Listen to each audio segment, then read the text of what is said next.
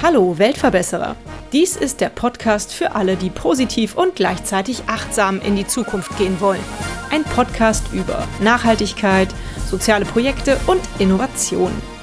Abonniere doch unseren Kanal und verpasse keine weitere Episode des Weltverbesserer Podcasts.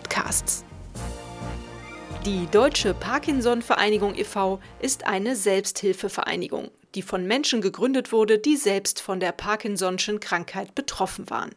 Heute zählt sie rund 19.000 Mitglieder und hat viele hundert Regionalgruppen und Kontaktstellen. Sie versteht sich als Zusammenschluss von Personen, die sich als Betroffene, Partner, Angehörige, Arbeitskollegen und Personen aus den Heilberufen mit Morbus Parkinson auseinandersetzen. Das Ziel der DPV ist, die Lebensumstände von Parkinson-Patienten und deren Partnern zu verbessern. Bei mir heute im Weltverbesserer Podcast ist zu Besuch Hans-Jürgen Schmidt.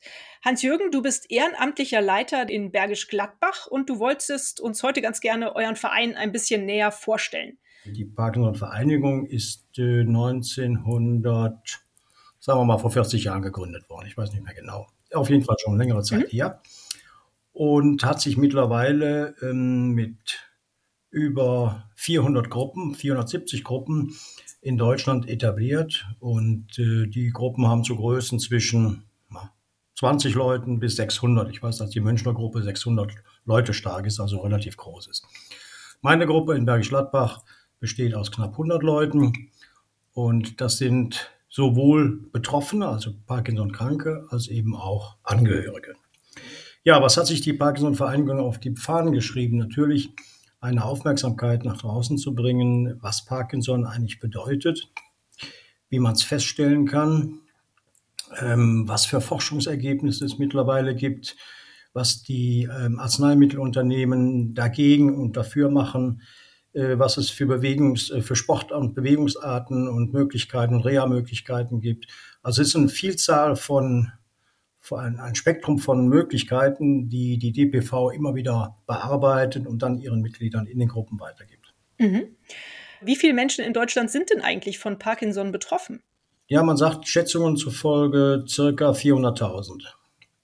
Mit einer steigenden Tendenz. Man weiß ja nicht, wo die Erkrankung herkommt. Sie ist ja in vielen Fällen schon ganz früh ein, eigentlich in einem drin, sagt man so ganz vorsichtig mal. Also es kann jeder von uns, es kann jeden von uns treffen. Und es gibt ja auch schon junge Leute, die mit 30, 35 Parkinson kriegen. Also auch noch viel jünger gibt es auch, aber eher selten. Also man sagt ja eher, dass die Erkrankung ausbricht so ab dem 60. Lebensjahr. Das ist aber ja eine allgemeine Mehr. Sie ist mittlerweile viel früher. Äh, es kann Vererbung sein, möglich, aber es kann auch ganz was anderes sein. Es können äußere Einflüsse sein. Aber man kann relativ gut feststellen mittlerweile, ob man Parkinson hat. Also wenn man jetzt eine gewisse Sachen sieht, also jetzt besonders, was man immer denkt, ist das Zittern an, in der Hand oder so, dann kann das auch was anderes haben. Das muss nicht Parkinson sein. Mhm. Dann geht man zu einem Neurologen, lässt sich da umfangreich testen und dann kann der am Schluss auch über den Gehirnscan feststellen, ja, Sie haben Parkinson. Mhm. Und kannst du mir denn auch vielleicht noch mal ein bisschen zusammenfassend erklären, was es bedeutet, wenn man Parkinson hat? Also du hast schon von den zitternden Händen gesprochen, das kenne ich wohl auch, aber was gibt es noch für Auswirkungen? Also es gibt unzählige Auswirkungen, man kann die gar nicht alle aufführen. Mhm. Ich habe vor kurzem mit einem Professor gesprochen, der äh, Neurologe auch ist, und der, der sagt, er hat mehr als 1000 Patienten gehabt mittlerweile oder vielleicht sogar mehr, noch mehr. Und jeder ist anders. Man kann nicht sagen, der eine ist jetzt gleich wie der andere. Jeder hat einen anderen Verlauf seiner Krankheit. Ich muss dazu sagen, meine Frau hat Parkinson seit 2009, mhm. also schon eine relativ lange Zeit. Ähm, und ähm, es ist am Anfang, na, sag mal, relativ harmlos eigentlich. Wenn man die Diagnose bekommt, ist natürlich nicht sehr schön. Sie drückt den Menschen immer nach unten, was die Stimmung angeht. Das ist ganz verständlich. Aber es gibt dann eine sogenannte Honeymoon-Phase, nennt man das. Die Honeymoon-Phase ist also, kann über fünf, sechs, sieben, acht Jahre laufen, wo man mit einer guten Einstellung der Medikation eigentlich äh, ganz gut über die Runden kommt, sage ich mal so. Mhm. Man kann sich gut bewegen, man kann am gesellschaftlichen Leben teilhaben. Ja, man hat auch sonst nicht so viele Einschränkungen. Es mhm. kann auch wieder anders laufen. Es gibt auch Honeymoon-Phasen, die kürzer sind. Das will ich nicht in Abrede stellen. Mhm. Und ähm, die Ausprägung kann sein, das Zittern in der Hand sicherlich, links oder rechts, in der Regel immer nur einseitig. Äh, es kann sein, dass man äh, das Riechvermögen lässt nach oder wird fast ganz eingestellt. Auch das Schmecken wird sehr reduziert. Das sind so typische äh, ähm, Merkmale einer Parkinson-Erkrankung. Dann ähm, natürlich die Bewegungseinschränkung. Ähm, es kann sein, dass man nicht mehr so schnell oder un, ich sag mal, un, un, unscharf geht, dass man so unrund geht. Mhm. Das kann sein. Es kann sein, dass man vorne übergebeugt geht. Äh, es kann sein, ähm, dass man ein sogenanntes Freezing bekommt. Das heißt, es frieren während des Gehens bleibt man stehen plötzlich. Man kommt keinen Schritt mehr weiter. Das ist aber schon die, die harte Form des Parkinsons. Also wirklich das Freezing ist schon sehr hart. Dann das Sprachvermögen kann eingeschränkt sein. Es gibt also, ich habe Leute kennengelernt, da verstehst du kein Wort, was die sagen. Nur nicht mal die eigene Ehefrau. Also es gibt schon sehr, sehr unterschiedliche Ausprägungen der Krankheit. Kann natürlich bis zum Rollstuhl gehen. Das ist ohne weiteres möglich. Und ähm, das ist aber dann schon die letzte Phase in dieser Richtung. Man könnte natürlich fragen, was kann man dagegen tun? In der Regel werden die äh, Patienten mit einem guten Medikament oder mit mehreren Medikamenten gut eingestellt. Also ich kann jetzt sagen, das kann von zwei Stück am Tag sein bis zu 15 Stück am Tag, mhm. ohne weiteres möglich. Unterschiedlicher Couleur. Und natürlich sagen, jedes Medikament, was ich einnehme, auch wenn du nur jetzt ein einfaches, wenn du was einnehmen würdest, hat irgendeine Nebenwirkung. Das steht ja auf dem Beipackzettel meistens drauf. Mhm. Und in vielen Fällen trifft das auch leider so ein, wie es da drin steht. Nicht immer, aber schon oft. Dann eine ist es dann äh, Schlafmangel oder Verstopfung oder irgendwelche anderen Sachen, die anheimgehen mit einem Medikament. Aber es sind schon meistens große Mengen, die man am Tag einnehmen muss. Und dann gibt es die sogenannten, im fortgeschrittenen Stadium, die sogenannten On-Off-Phasen. Man hat also eine On-Phase, in der man sich relativ gut fühlt, wo man ja, ausgehen kann, wo man was essen kann, wo man äh, vielleicht sogar ein bisschen Sport machen kann. Mhm. Und dann gibt es die Off-Phase, die zum Nachlassen, eigentlich beim Nachlassen der Medikamente die das Dopamin äh, ja ersetzen soll, ähm, einfügen. Und dann wird äh, die Bewegung anders, man äh, geht einen unsicheren Schritt oder ähm, ist einfach nicht mehr, sag mal, ist einfach nicht mehr so richtig zu gebrauchen. Hm. Das ist die Off-Phase, die tritt bei einigen nach vier Stunden ein, nach anderen drei Stunden, je nachdem, wie lange man schon Medikamente eingenommen hat. Jo, das äh, ganz schön schlimm, wenn man diese Krankheit hat. Ein ganz bekannter ja. ähm, Fall ist ja Michael J. Fox, ne? wenn, wenn ich drüber Michael nachdenke, fällt er mir als erstes ein.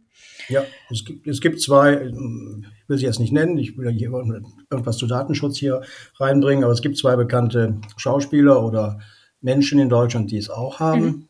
Mhm. Ähm, und die auch offen darüber sprechen. Es hat auch bei meiner Frau relativ lange gedauert, offen darüber zu sprechen. Deswegen sind diese Selbsthilfegruppen eigentlich sehr von Vorteil, dass man miteinander spricht, dass man ins Gespräch kommt. Jeder hat seine eigene Geschichte, aber jeder möchte mit einem anderen irgendwann mal ins Gespräch kommen. Was nimmst du für Tabletten? Ich habe mit denen gute Erfahrungen. Mhm. Probier doch das mal aus. Also man kann auch untereinander ein wenig variieren, diese Tabletten. Und das ist auch eigentlich äh, ganz ratsam. Wir haben doch vorgestern habe ich einen Vortrag gehört von einem Neurologen, der auch sagte, Sie, also Sie Patient, Sie sind der Pilot. Sie müssen mir, Neurolog, sagen, was ihnen gut tut.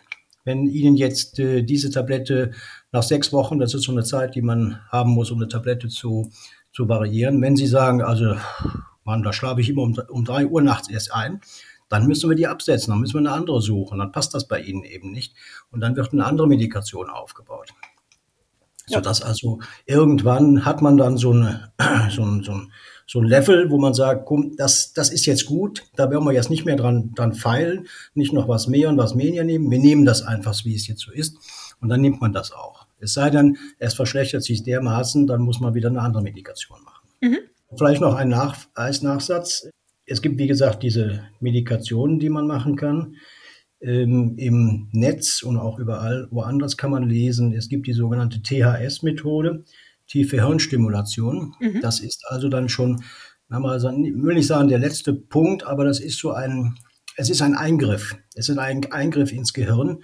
Und da scheut man sich natürlich schon gemein für. Das ist klar. Jeder, jede Operation ist mit Risiken verbunden und die ist natürlich auch nicht ganz risikofrei. Sie ist zwar schon sehr weit ausgefeilt. Man geht also mit relativ dünnen Schläuchen, sage ich es mal, aber relativ dünne ins Gehirn rein, in einen bestimmten Bereich des Gehirns, den man genau ausrechnen kann anhand eines Gehirnscans und setzt einen Hirnschrittmacher ein. Wir sagen, es erfolgt dann eine, eine Leitung, die geht über, über den Brustkorb in den Bauchbereich meistens und da ist der, der sitzt der Schrittmacher und der gibt Impulse an das Gehirn und ersetzt dann ja, vielleicht von 20 Tabletten 10, sage ich mal ganz einfach. Ich habe keine Erfahrungswerte, aber ich denke mal, so in der Richtung wird es sein, dass man dann einen, ja, einen guten Übergang hat. Und die meisten Patienten, die THS äh, durchführen haben lassen, die fühlten sich danach wirklich wie ausgewechselt. Die waren also wirklich wie vor der Erkrankung. Mhm. Und es gibt zwei anerkannte Kliniken. Ich glaube, eine ist im Norden, in Kiel. Es gibt noch eine, fällt mir gerade nicht ein, hier in der Mitte von Deutschland, mhm.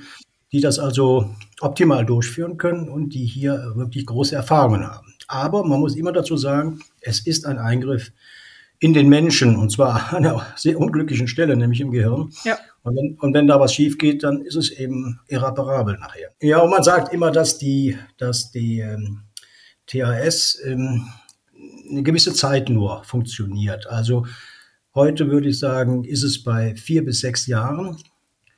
Dann kann es rapide abnehmen. Äh, früher war es so zwischen zwei und drei Jahren. Gut, dann hat man noch zwei, drei Jahre sehr gut gelebt, aber dann hat man eben einen Übergang bekommen, der relativ schnell war und der zum Negativen tendierte.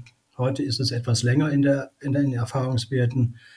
Vielleicht ist es in fünf Jahren wieder ganz anders, da hat man wieder eine andere Methode gefunden. Aber das ist jetzt so eine Möglichkeit. Es gibt jetzt eine neue, zum Schluss noch kurz sagen, eine neue Methode in Amerika, ist sie erforscht, aber erst an 3000 Leuten. Da geht man mit Ultraschall ins Gehirn rein. Wie immer das funktioniert, aber man muss das Gehirn nicht aufmachen. Wow, okay. Ja, jetzt haben wir, glaube ich, erstmal genug über, über die Krankheit an sich und über die ähm, Forschung und Behandlungsmethoden gesprochen. Erzähl doch noch mal ein bisschen über euch als, als Verein. Du hast schon gesagt, es ist einfach wichtig, dass man Leute hat, mit denen man sich über die Krankheit austauschen kann. Ähm, vielleicht auch Angehörige, die sich mit anderen Angehörigen austauschen können. Was für Aktionen stellt ihr denn so auf die Beine? Also wir stellen eine ganze Menge Aktionen auf die Beine. Also es gibt, äh, ich bin jetzt, muss dazu sagen, ja relativ frisch dabei. Seit Anfang des Jahres leite ich jetzt die Gruppe in Bergisch Gladbach. Mhm.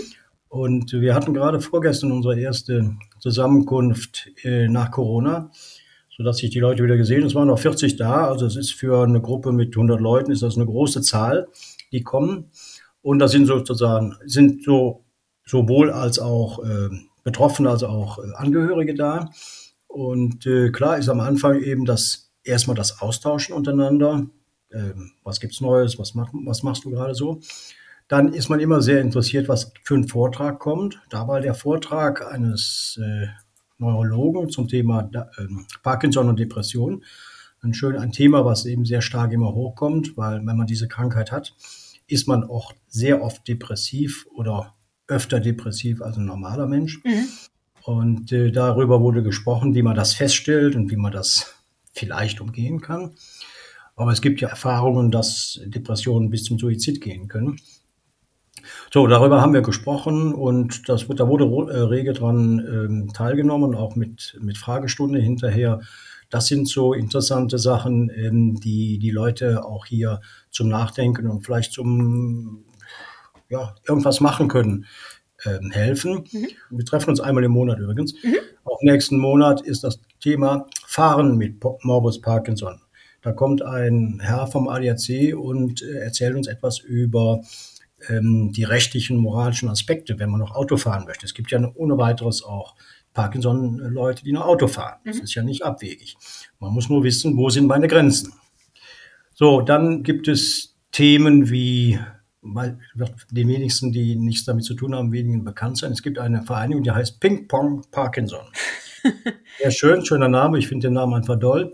Äh, Ping Pong Parkinson, wie der Name sagt, viele noch gut im, im Schuss sein, sehende ähm, Parkinson-Patienten äh, spielen Tischtennis. Ja. Es gibt sogar eigene Ligen dafür. Das glaubt man gar nicht. Also es ist eine ganz interessante Geschichte. Und äh, dann ist natürlich das A und O der Parkinson-Patienten ist die Bewegung. Alles, was mit Bewegung zu tun hat, ist von Interesse und muss von Interesse sein. Wenn ich nur zu Hause vor, meinem, vor meiner Glotze sitze, dann wird, werde ich nicht unbedingt gesund oder gesünder.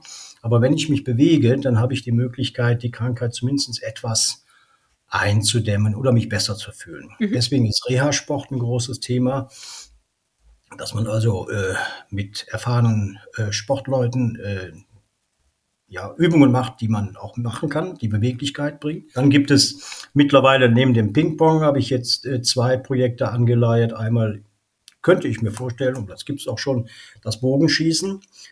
Äh, eine etwas seltenere Sportart, aber Bogenschießen hat den Vorteil, dass man Kopf und Gliedmaßen in Einklang bringen muss um den Pfeil überhaupt abzuschießen. Dabei geht es gar nicht so sehr darum, die Scheibe zu treffen, sondern es geht um die Vorbereitung, um die mentale Vorbereitung eines Bogenschützen. Und das Zweite ist etwas, zuerst etwas abwegig, aber trotzdem gut, ist das Boxtraining. Ähm, auch beim Boxtraining, wenn das schon mal einer gesehen hat, äh, ist hier auch die Koordination der Hände äh, zum Trainer hin interessant. Es geht nicht, dass man gegeneinander boxt, sondern dass man das Training äh, mit Parkinson-Kranken durchführt. Also gegen den Sandsack boxen, da schreibe ich eben, weiß ich, wir nennen ihn immer Mr. Parkinson drauf und dann haue ich den Mr. Parkinson eine gegen die Mütze. Das ist zum Beispiel ein schönes, eine schöne Geschichte. Oder aber, dass der Trainer äh, beide Hände oben hat und ich muss abwechselnd gegen die Hände hauen. Das sieht man auch bei anderen, bei richtigen Boxen, dass sowas gemacht wird. Und dass das im schnellen Rhythmus sein muss, in unterschiedlichen Höhen. Also das sind so Themen, die ich gerade angehe und wo es auch Dienstleister gibt, die sowas anbieten, in Köln auch zum Beispiel, die man äh, für sowas nutzen kann. Man muss halt nur sehen, dass man die Betroffenen auch dazu kriegt, dahin zu gehen. Das ist schwierige, mhm. eigentlich die schwierige Aufgabe. Ja, das glaube ich.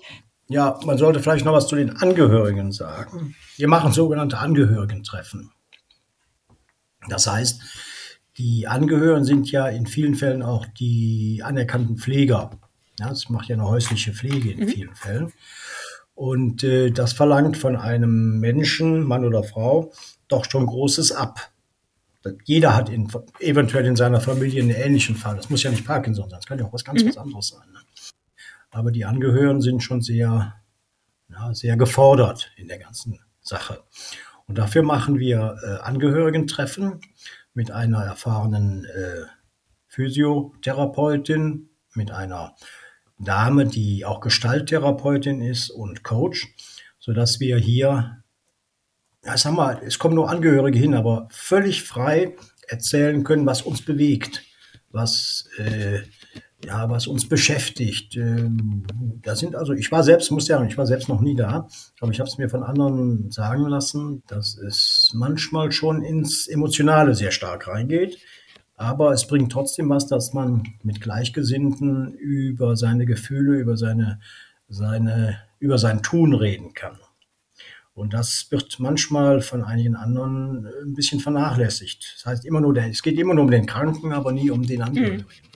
Und das versuchen wir ein wenig ähm, mit diesem Programm, und dafür suche ich auch gerade noch wieder Geld, ein wenig ähm, ja, einzudämmen oder ein wenig ähm, näher, den, den Angehörigen näher zu ja, bringen. Ja, ich kann mir das vorstellen, dass es eigentlich ja auch gut tut, wenn man dort dann mal emotional sein darf oder sein kann. Ne? Genau.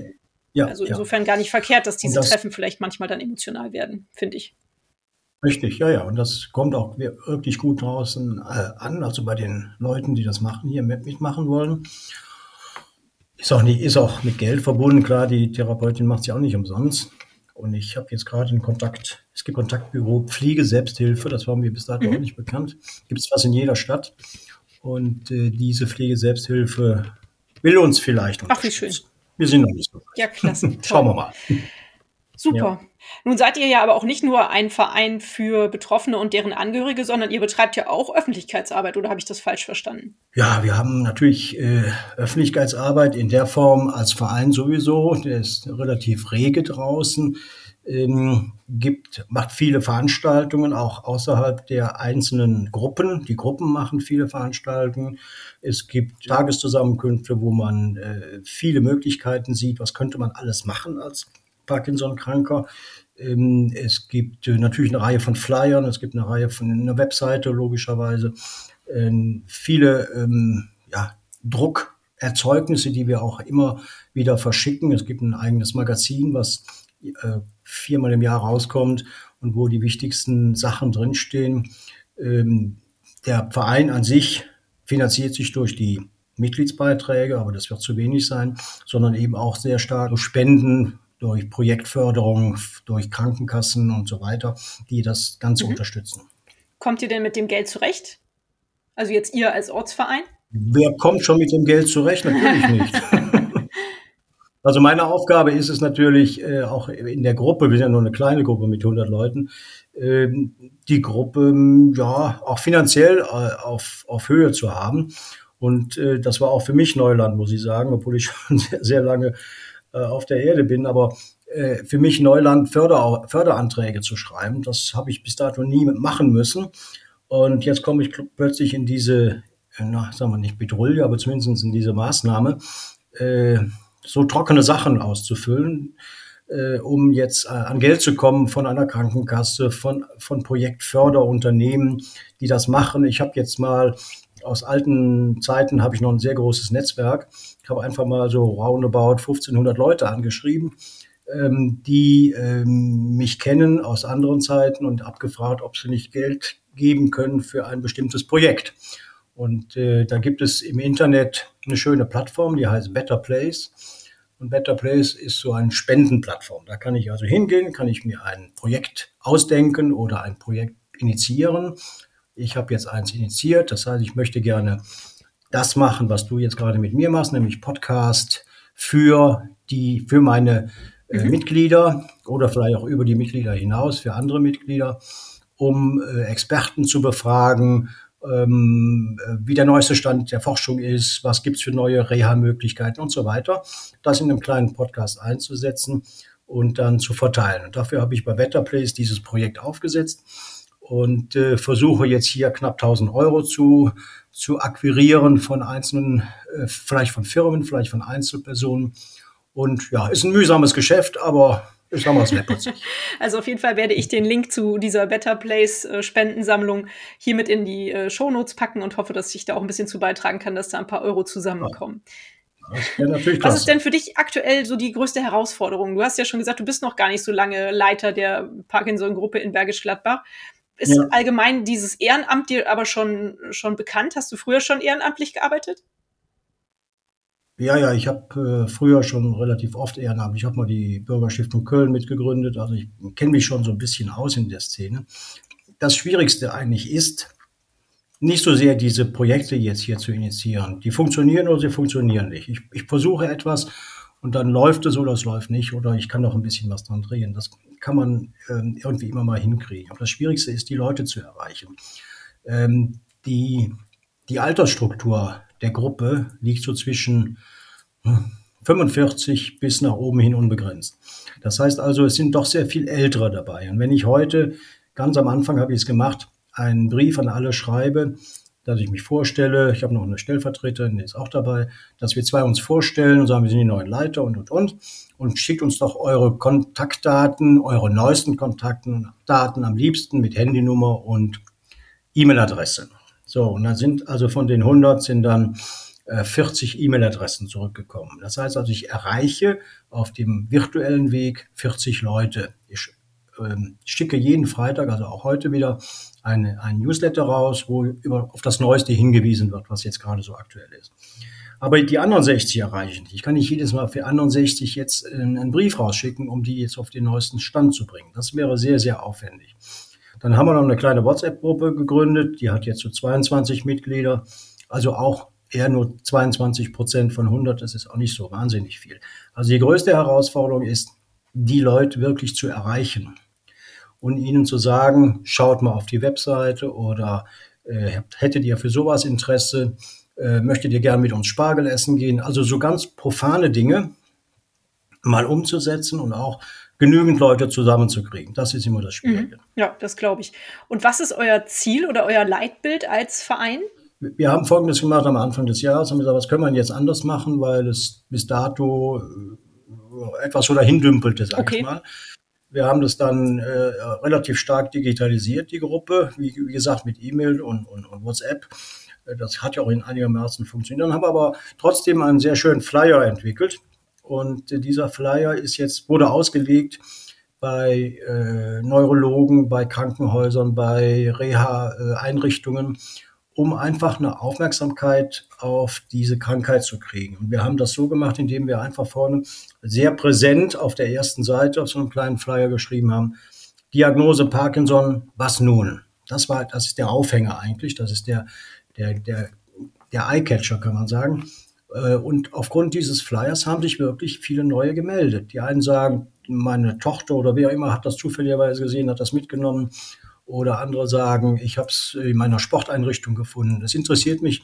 Deswegen waren vorgestern auch viele neue da, die äh, sich für das Thema interessieren und die hier einfach ein bisschen mehr, ja, bisschen mehr Informationen auch haben wollen. Ich kann natürlich alles auch irgendwo im Internet lesen, aber wenn ich es auf dem verbalen, auf der verbalen Schiene kriege, von, eine, von einem Neurologen vor Ort, dann ist das doch schon eine ganz andere Möglichkeit. Definitiv, definitiv. Macht dich das denn glücklich, dass du dieser Gruppe beigetreten bist? Einmal allgemein, um halt auch als Angehöriger da ja vielleicht äh, Informationen und auch äh, Austausch zu finden, aber jetzt auch diese Leitungsposition. Wie fühlst du dich damit? Ja, ähm, ich muss sagen, ich bin hier dazu gekommen wie die Jungfrau zum Kind. Wir waren zweimal bei dieser Veranstaltungsreihe da. Beim zweiten Mal sagte bei mir, also der jetzige Leiter hört auf zum Ende des Jahres und du bist doch noch jung, du machst das. Du könntest das machen. So, dann habe ich gesagt, ganz so jung bin ich nicht mehr, aber äh, ich würde mir es zutrauen. Und dann fragen sie mich nach meinem Alter und dann sagte ich das und das. Und dann sagen sie, oh, ja, ja, gut, nicht so jung, aber siehst viel jünger aus. Kannst es trotzdem machen. Und dann habe ich gesagt, okay, dann mache ich es, ohne zu wissen, was auf mich zukommt. Ich hatte zum Glück dann noch eine Stellvertreterin, die mich jetzt hier unterstützt sodass wir zu zweit an die Sache rangehen können, sodass der eine mal eine andere Meinung hat als der andere. Das muss, das ist immer sehr schön. Prima. Aber ich muss sagen, ich habe sehr, sehr viel dazugelernt und es ist mittlerweile ein Job, der mich, der mich, also ein Ehrenamtjob, der mich interessiert. Ich bin ja Rentner, ich kann, ja, muss ja sonst nichts machen, ähm, aber der schon, ähm, schon verantwortungsvoll ist und der auch ähm, eine gewisse Genugtuung dann bringt, wenn was geklappt hat. Mhm. Wenn es nicht klappt, Peng, Pech gehabt, da muss man mit leben. Aber wenn es geklappt hat und die Leute sind zufrieden und die Leute sagen mir, also dieser Newsletter, da warte ich schon richtig drauf, dass das der endlich kommt, dann ist es, dann war es die richtige Maßgabe. Wenn das so einfach so verpufft irgendwie, dann, oh Gott, da kommt wieder was, das interessiert mich aber nicht, dann war es falsch gewählt. Aber ich denke mir, äh, steht der Tropfen höhlt den Stein und irgendwann kriegt man auch mal eine positive Antwort wieder auf viele Sachen. Mit Sicherheit. Wenn du eine Fahne brechen müsstest für das Ehrenamt an sich, du hast ja schon gesagt, du warst auch vorher schon ehrenamtlich tätig. Was kannst du den Leuten auf den Weg geben, egal wie alt sie sind, jung oder, oder mittelalt oder alt, äh, dass sie sich ehrenamtlich engagieren, so wie du? Ja, äh, es ist klar, dass das Ehrenamt, wenn ich nicht gerade äh, Kassenwacht bin, das wäre nicht so meine Richtung, aber dass das Ehrenamt schon einen den Horizont erweitert. Ich habe sehr, sehr viel über Parkinson gelernt.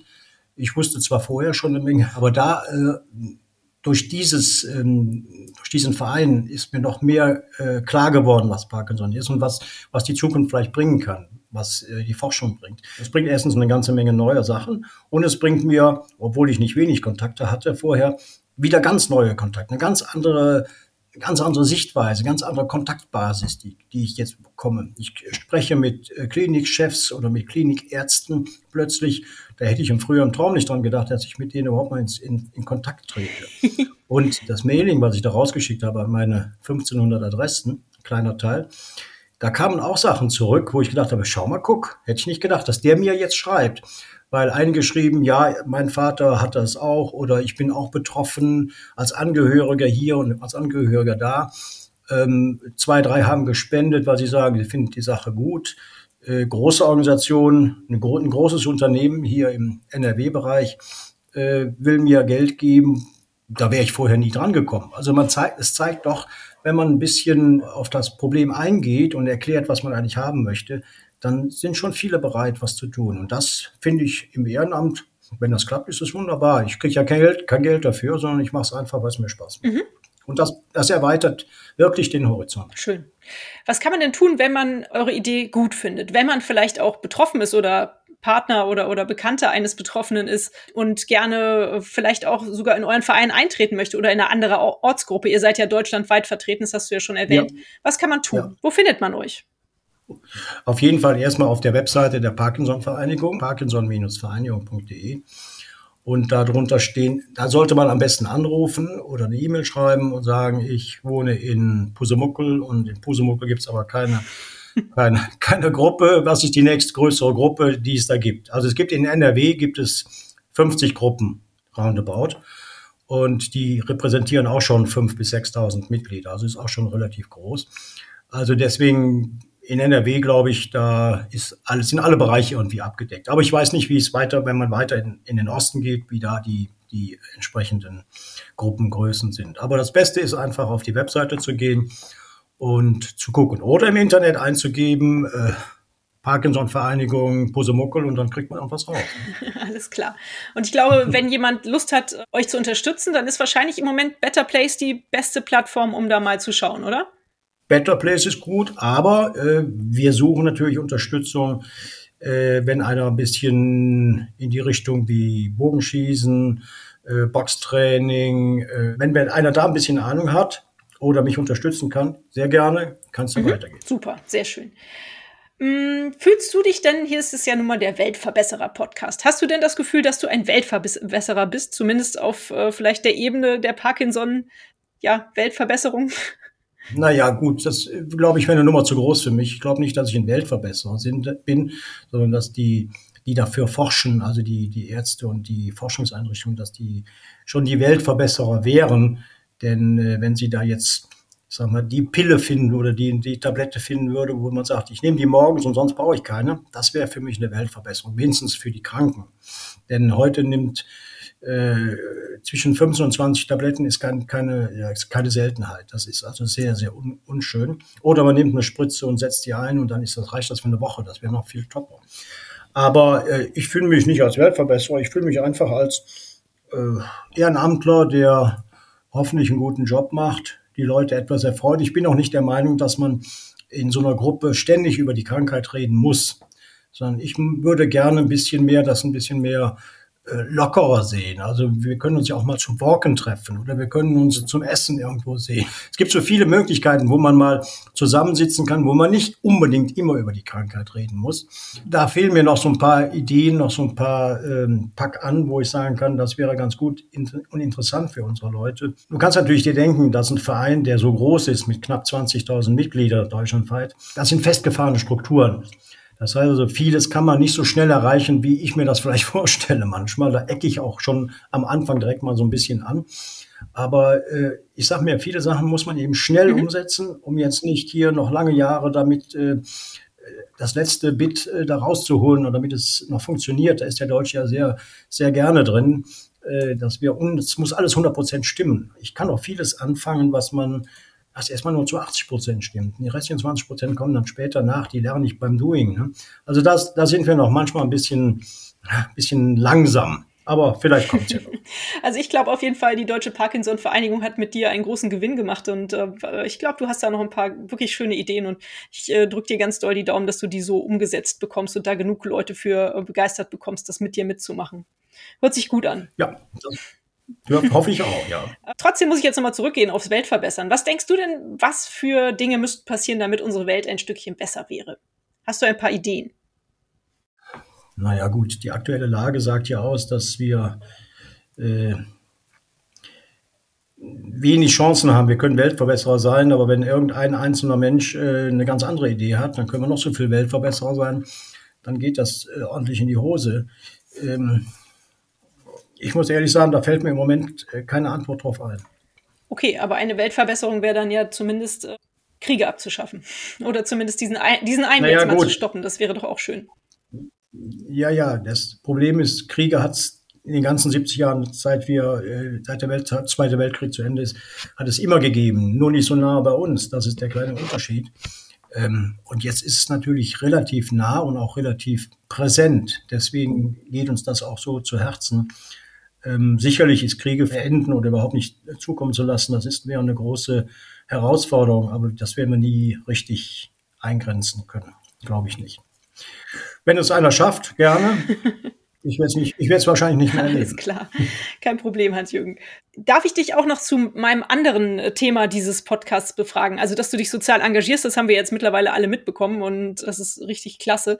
Bist du auch äh, im Punkto Nachhaltigkeit vorne mit dabei? Kommt Nachhaltigkeit in deinem Leben vor? Ich weiß ja nicht, ob du, ob du es weißt, aber ich habe ja auch früher Podcast gemacht. Ähm, und da war eine, eine, eine Serie, die auch heute noch im Internet zu sehen ist, die hieß oder heißt Mobildialog, mhm. um äh, Nachhaltigkeit in der, ja, im Autofahren. Also ich habe mich sehr stark für Elektromobilität interessiert, sehr stark für ähm, äh, Fahrradkonzepte, für alles, was mit Mobilität zu tun hat. Und von daher äh, bin ich eigentlich schon recht ja, nachhaltig eingestellt. Ich denke auch, dass ich ein verkappter Grüner bin und schon immer gewesen bin. Äh, bin sehr ähm, naturverbunden und äh, alles, was damit zu tun hat, lese ich gerne und ich denke, dass ich da recht nachhaltig bin. Also nachhaltig auch im Sinne von Essen, von Trinken, von ähm, Verpackung und was der Teufel, was alles, was man mit Plastiken heute mhm. zu tun hat. Da bin ich äh, da kannst du mich immer drauf ansprechen, da bin ich immer dabei. Toll. Du hast ja eben auch schon mal kurz verraten, dass doch die meisten Parkinson-Erkrankten noch Auto fahren können oder dürfen. Das ist eher weniger, ja, nicht die meisten. Aber wie sieht es mit dem Fahrradfahren aus? Ist das äh, sehr gleichzusetzen oder? Ja, Fahrradfahren geht natürlich, äh, insbesondere wenn es ein Dreirad ist. Damit kann man mhm. gut fahren, also dass man nicht jetzt die, die, die Balance halten muss, wie bei einem normalen Fahrrad. Ein Dreirad wird schon viel gefahren, Schön. ja. Auch mit, auch mit. E-Motor. Ja, das geht. Und das ist ja auch ein Teil der Beweglichkeit. Eben, genau, dachte ich nämlich dran, weil du eben auch vom Reha-Sport sprachst.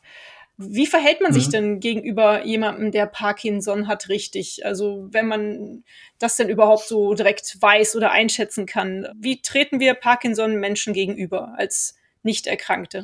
Am liebsten ist natürlich ganz normal. Wenn jetzt einer, ein gutes Beispiel hat, wir waren gestern Abend essen hier in Köln meine Frau saß neben mir. Auf jeden Fall kam der Kellner, ein sehr aufmerksamer Kellner, und äh, beugte sich zu ihr runter. Und da hörte ich, wie sie sagte: Wissen Sie, das kann ich nicht so gut, äh, weil ich Parkinson habe. Sie hat es ihm direkt mhm. gesagt. Das war einfach für ihn, aber er ging da voll drauf ein und sagte: Ich habe da auch und ich, hab, ich kenne das und brauche mir nichts zu sagen. Ich mache alles, was Sie wollen, also das, was in meiner Macht steht, um Ihnen diesen Abend zu verschönen dann auch. Das war eine Möglichkeit, dass sie es mhm. gesagt hat. Aber die andere Möglichkeit ist einfach die, man muss den Menschen, genau wie jeden anderen kranken Menschen, den man sieht, der irgendwie einen nach außen äh, auffallenden Gang oder eine, eine Zitterpartie hat oder den Kopf nicht Kopf schräg hält, egal was, dem muss man ganz normal begegnen. Also die wollen jetzt nicht unbedingt äh, bemitleidet werden oder sowas. Es sei denn, sie sagen es. Sie sagen es, ich kann jetzt hier nicht hingehen, weil aus welchem Grund auch immer. Oder aber ich schmecke das nicht, weil ich keinen Geschmack mehr habe. Dann kann man nachfragen und kann man sagen. Also man muss ganz normal mit den mhm. Leuten. Ja, das finde ich irgendwie nochmal so einen ganz schönen Tipp, weil es ist ja doch häufig schwierig, wenn man das nicht gewohnt ist oder dem zum ersten Mal begegnet, in welcher Form auch immer eine Erkrankung da auftritt, ob es jetzt Parkinson ist oder was anderes, dann ist es, finde ich, häufig schwierig, mhm. ja, da sich stimmt. zu entscheiden, wie man sich jetzt verhält. Magst du mir noch meine allerletzte Frage beantworten? Die geht bei mir immer nach einem Buchtipp mhm. und ich hoffe eigentlich von dir nicht nur irgendeinen Buchtipp zu erhalten, sondern natürlich auch einen Buchtipp in Richtung Parkinson vielleicht. Es kann ja auch was Belletristisches sein, aber vielleicht hast du ein schönes Buch. Die Bücher sind erhältlich bei booklooker.de, dem Marktplatz für Bücher. Es gibt ein Buch von Christian Jung, Gebrauchsanweisung für ein Leben mit Parkinson. Und das hat den Titel Nochmal durchstarten. Mein zweites Leben mit dem Hirnschrittmacher. Das ist also sehr gut mhm. geschrieben. Und äh, wer sich also für das Thema ähm, THS, ich hatte es ja eben schon mal erwähnt, also äh, tiefe Hirnstimulation interessiert, der sollte sich das mal ähm, anlesen oder überhaupt ganz durchlesen. Der Herr Jung, Dr. Christian Jung, ähm, ist äh, Journalist und Wissenschaftsjournalist. Und seit zwölf Jahren hat er eben Parkinson und hat dieses, hat diese THS bekommen und darüber geschrieben. Cool. Das ist im DTV Premium Verlag erschienen. Super. Das werde ich auf jeden Fall auch verlinken in den Folgennotizen. Hans-Jürgen, dann würde ich mich an dieser Stelle ganz, ganz herzlich für deine Zeit bedanken und dass du uns die Deutsche Parkinson-Vereinigung vorgestellt hast und äh, eure tollen Projekte, mit denen ihr da am Start seid. Und ich wünsche euch im Speziellen jetzt dir ganz viel Erfolg für die Better Place-Kampagne. Wie gesagt, den Link findet ihr hier in den Show Notes. Ja, danke für deine Zeit und für das nette Interview. Ich danke dir für dieses Möglichkeit bei dir einen Podcast zu machen. Und ich sehe gerade an der Zeit, dass wir viel Zeit dafür genutzt haben und das finde ich sehr schön. das freut mich auf jeden Fall auch. Ich denke, wir hören wieder voneinander. Vielen Dank. Tschüss. Danke dir. Bis dahin. Tschüss. Und euch vielen Dank fürs Zuhören. Wie immer findet ihr natürlich alle Informationen und Links zu diesem Projekt in den Show Notes. Hat es euch gefallen? Fühlt ihr euch inspiriert, bewegt? Habt ihr Verbesserungsvorschläge für mich? Dann schreibt mir gerne. Auch die E-Mail-Adresse findet ihr in den Show Notes. Abonniert doch den Weltverbesserer Podcast, dann verpasst ihr keine Episode mehr. Teilt, liked und kommentiert diese Folge des Weltverbesserer Podcasts. Ich würde mich sehr freuen. Vielen Dank dafür und bis bald. Eure Birte.